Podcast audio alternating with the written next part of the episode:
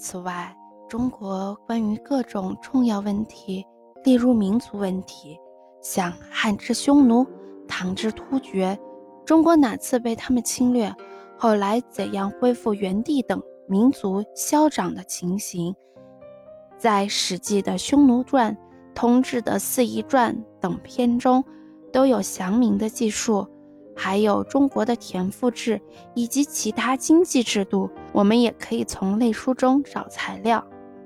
均田井田制后来渐渐发生买卖土地等形式，大部分的土地便被贵族和土豪占据去了。土地革命的事实中国很多，譬如汉朝的王莽就是主张土地革命的一个人。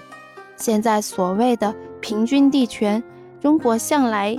已有一部分施行过，我们可以从《三通杂货志》里面找到许多材料。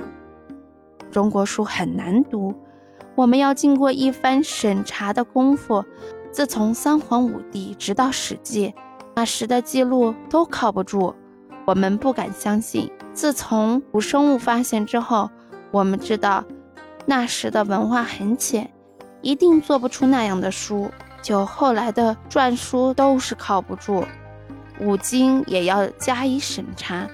就算书，例如周书，还得靠得住，其他的都是假史。我们要懂得地质学、人类学、人种学、算学等科学，不通各类科学不能研究古史，要先有普通知识，然后可以进而。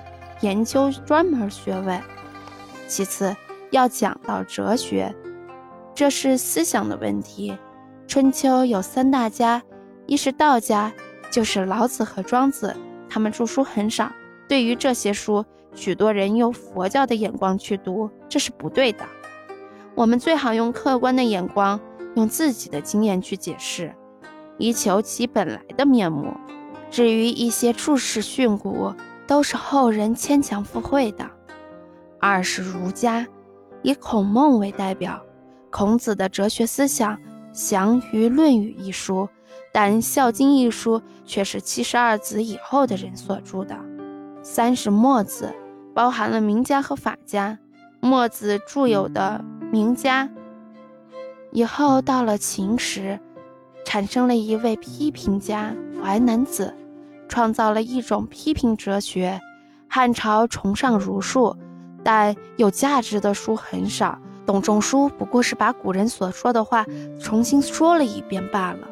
但那时的名家和法家确实很有价值，对于当时的社会情形也批评的很是确当。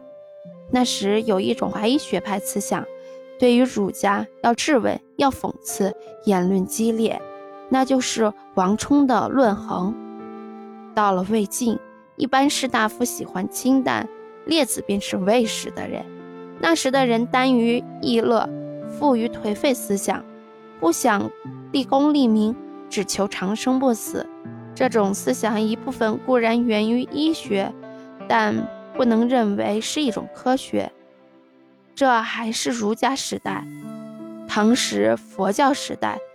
代表当时的思想就是佛教，而不是儒家的。小乘都很有价值。此外，还有相宗，后来成与相宗混在一起。儒、道、墨三家的思想相互综合。中国人无论什么事儿都喜欢综合。譬如外国人写信，在信封上总是先写明街名。然后到县名、省名以及国名，中国人却刚刚倒过来，先写国名、省名，然后写县名、街名，思想由大而小，笼统综合，毫无条理，毫无系统。到了宋、元、明，儒、道、墨三家思想也合在一起，形成了理学派的思想。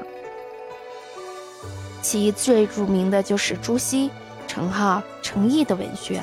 和陆九渊的哲学，到后来，最后到了清朝，各种学派渐渐踏上了科学之路。当时所谓的考证派，那时唯理主义和唯情主义两派各趋极端。呃，唯理主义主张打倒一切不合理的思想，使得人有理，理为杀人的工具，不合天下人的欲望。这种思想很有价值。当时的思想也很发达，有黄立周之提倡民族主义，有顾亭林之倡导民生主义。例如，山西人的票庄也是顾氏所提倡的。此外，如公鸡君主提倡民权者也有之。